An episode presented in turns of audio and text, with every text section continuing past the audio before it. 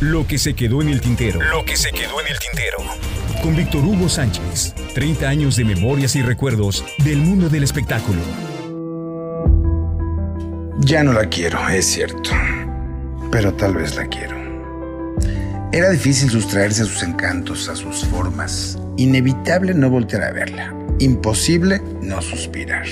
Temblar al acercarse. Yo tendría 21 años y con el poder de mi libretita y mi pluma me acerqué. Una entrevista de 10 minutos, le pedí al fotógrafo Raúl Espidi González que le hiciera algunas tomas y listo. Al terminar el cóctel ella ofreció un ride a su casa, que estaba cerca de la mía. Al despedirse un beso cerró el encuentro y yo me fui feliz, dichoso pensando en cómo una mujer así me haría caso. Pues amigos, los milagros ocurren. Publiqué la nota y como no era conocida y las fotos de golpe y porrazo no le ayudaban mucho, se fue a páginas interiores en blanco y negro. Sin embargo, esa tarde llamó para agradecer y convenir en vernos y mostrarme las fotos que tenía en su casa.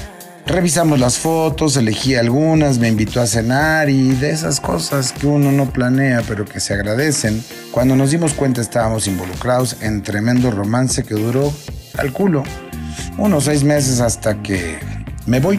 No encuentro nada de trabajo y ya me cansé que todos los productores o jefes de reparto me piden cama.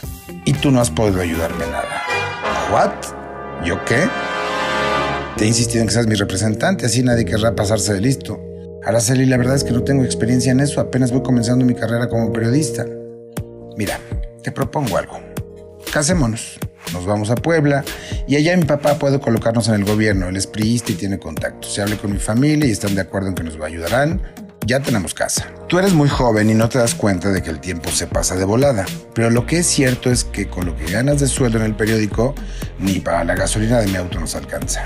Me iré, en una semana regreso y me dices qué pensaste. A su regreso y como con 4 kilos menos, se veía espectacular.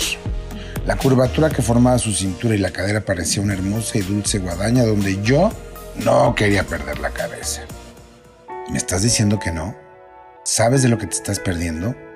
Araceli, me llevas 10 años. Cuando yo tenga 30, tú serás una viejita de 40. No creo que esta pueda funcionar. Una sonora cachetada concluyó ese romance. Según yo, la lección estaba aprendida. Ya estaba yo en mis 27, 28, poco antes de casarme, me enrolé con una cantante. Alcira, la mujer más dulce que podrían imaginar. Había sido corista de José José, incluso se decía que había sido su última novia antes de su divorcio de Daniel. Y en ese momento trabajaba en el Prestige, un bar donde Carlos Cuevas y Jorge Muñiz eran las estrellas cada noche. Y otra vez era una mujer de mayor edad que yo, por lo que el romance no tendría más futuro que unos cuantos meses asumidos y platicados. Y así, cada noche, yo ya metido en mis desastres de la fiesta eterna, enfrenté el temido instante en que una mujer te dice, debemos platicar. Soy todo oídos. Acaban de contratarme como corista de Ricky Martin. Se trata de una gira por Alemania, Japón, medio mundo. Quizá me vaya un año, a menos que me pidas que me quede. ¿Por qué habría de hacer eso, Alcira? Te conté que alguien así me sugirió que yo dejara la gira de Luis Miguel y que vivo arrepentido de eso. No, corazón, ve a tu gira. Esperaba que me dijeras que me quedara. ¿Neta? ¿Por? ¿Por amor?